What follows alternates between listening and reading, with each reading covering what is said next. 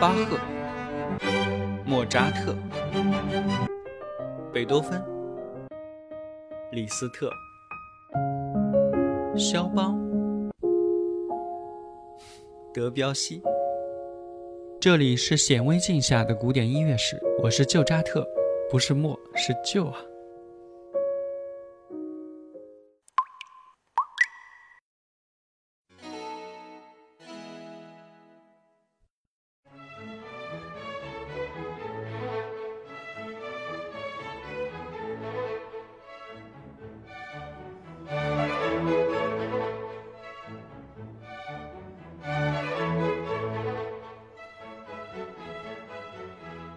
作曲家是不会一边创作一边考虑后世历史学家会如何评价，因此啊，也很难界定狭义的古典主义到底是起于什么时候，终于什么时候。关于时代的划分啊，有几个说法。有人将巴赫逝世的一七五零年作为古典主义的开端，也有人认为早在十八世纪三十年代就已经有了古典音乐的萌芽了。因为这个时代出现了与巴洛克严肃的对位法或者通奏低音无关的，让人倍感亲切的那种简单的音乐样式，比如咱们之前提到的1733年佩尔格莱西的《女仆做夫人》，我们现在听到的这首咏叹调名叫《何必暴跳如雷》，就是选自这部喜歌剧的。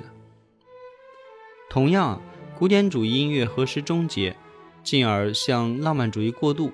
也是无法画出一条明确的分割线的。通常会认为，到贝多芬初期为止，那会儿还多少有一点海顿影响的音乐时代，都可以被看作是古典主义时代。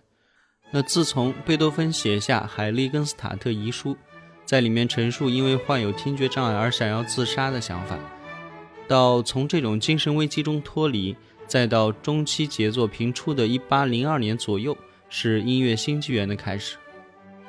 不过，也有人认为，贝多芬中期仍然是属于古典主义的时代，只有在向后续过渡时，才终于迎来了古典主义时代的尾声。一八一五到一八一六年，他写下了第四和第五大提琴奏鸣曲和第二十八号钢琴奏鸣曲，作品一零一号，这些都是这条分割线的一条线索。但是不管怎么说啊。古典主义音乐是伴随18世纪中期市民阶层兴起而开始的，与受众广泛的启蒙运动处于同一个时代。以产业发展为背景，获得了更多发言权的中产阶级市民啊，尊重理性的思想，追求有血有肉的人物形象，重视自然的情感流露，人们的启蒙意识普遍开始觉醒。觉得应该用理性将自己从神或者王权的束缚中解放出来，面对任何权威时都能保持自由的思想和行动。这个时期有主张三权分立的孟德斯鸠，也毫不留情地谴责贵族和教会腐败的伏尔泰，有提倡自由和平等的卢梭，还有百科全书式的狄德罗，以及提出批判哲学的康德等等，他们都是这股启蒙思潮的旗手。新精神的萌芽，最终在1789年展开的法国大革命中形成了风暴，而后在对拿破仑的狂热崇拜中达到了顶点。最后的最后，在1814年到1815年召开的维也纳会议，流放拿破仑，再度回到革命以前的君主统治，令欧洲恢复旧日体制的会议后告一段落。这个时期的音乐样式啊，既不敬奉上帝存在。也不赞美王公贵族，而是初次诞生了为市民而作、为市民而写、倾诉市民内心情感的音乐。让我们来听一首贝多芬，你就知道了。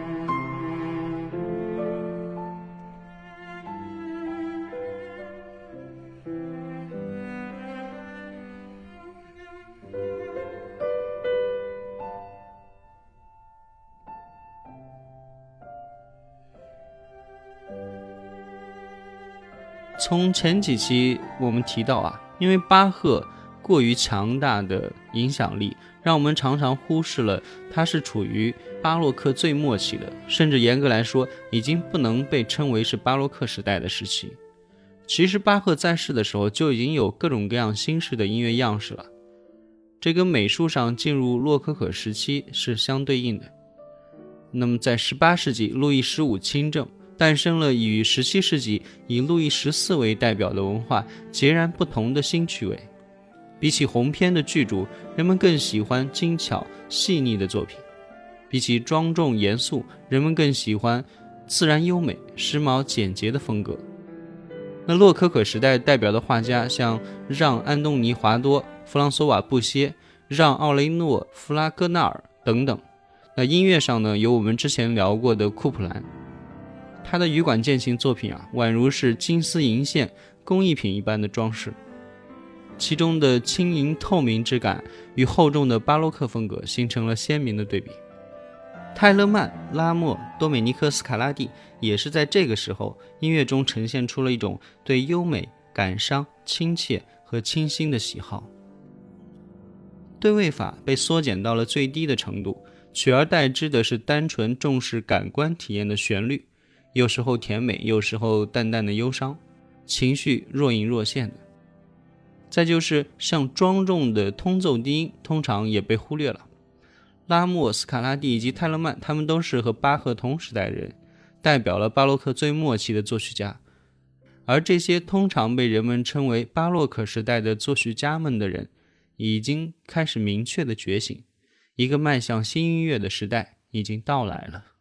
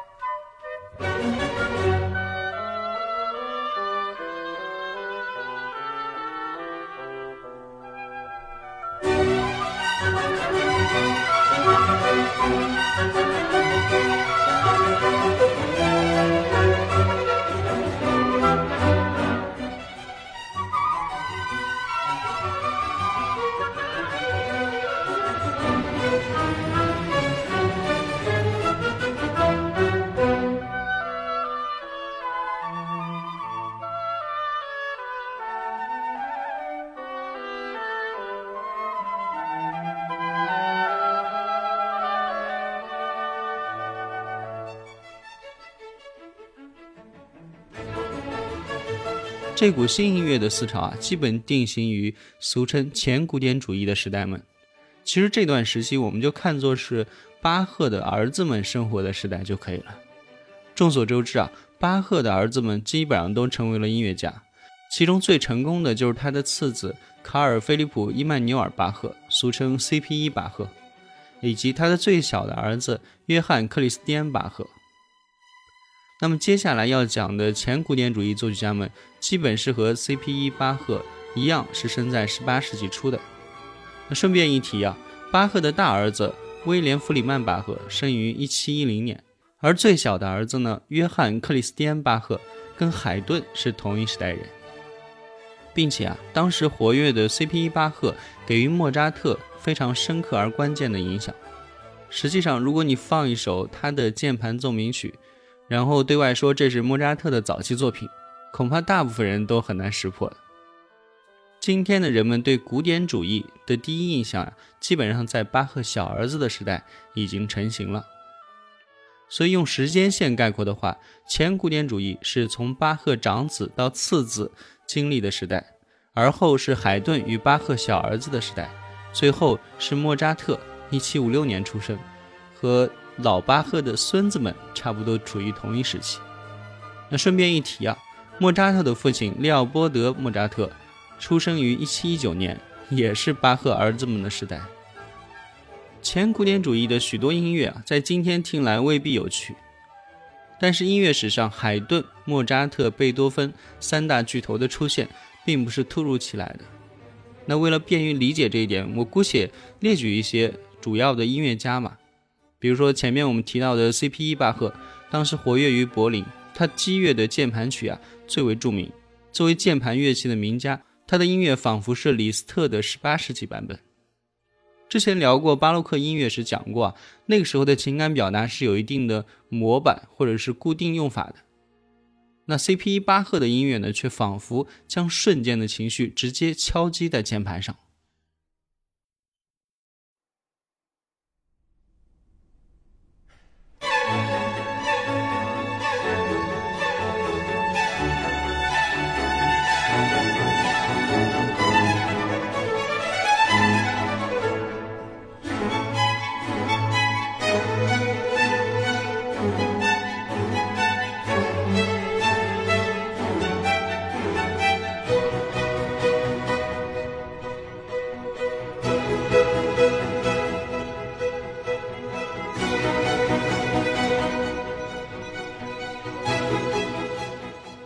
曼海姆乐派因为确立了古典主义管弦作品风格而著名。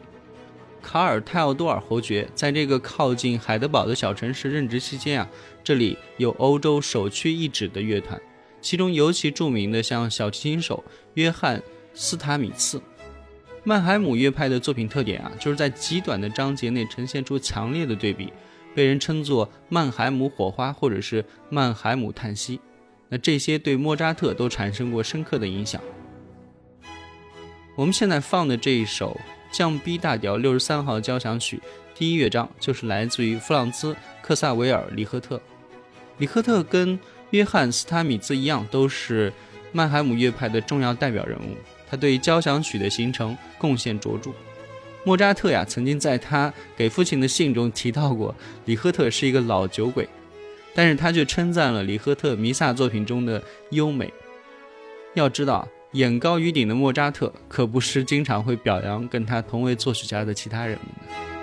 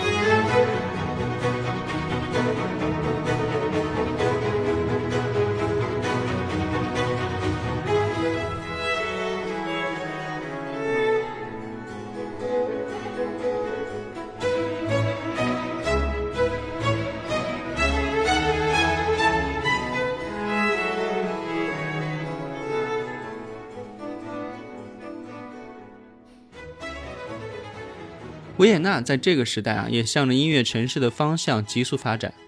其中有名的作品是瓦根塞尔和蒙恩的交响曲。他们的作品啊，很早就展现出了维也纳音乐甜美的特征。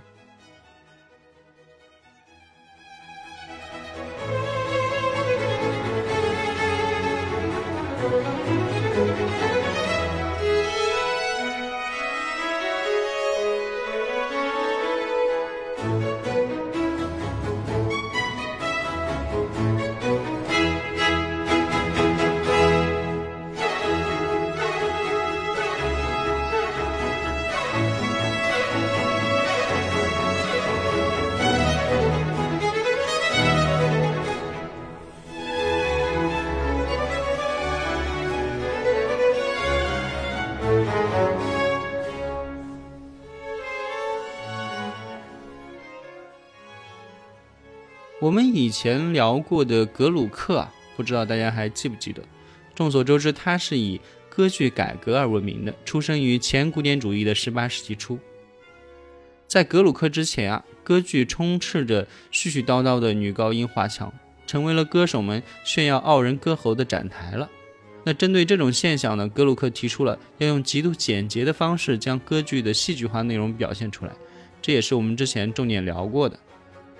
那以上就是维也纳三巨头海顿、莫扎特、贝多芬声名鹊起之前的音乐时代。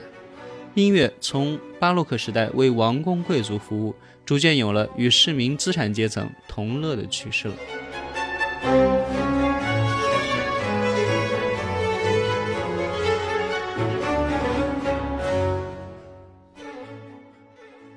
那节目的结尾啊，我们来放一首格鲁克的《伊菲基尼在陶里德》。第一幕序曲，这部作品啊，从序曲开始就充满了紧张和不同寻常的气氛。第一幕开始是暴风雨的场面，直到海面平静下来，作品都给人一种气都喘不上来的冲击力。那主角的咏叹调威严，而且拒绝任何矫饰，沉静而气宇轩昂。从古希腊美学的角度来看，或许格鲁克可以被称为是最古典的作曲家吧。欢迎订阅加关注。我们下期再会。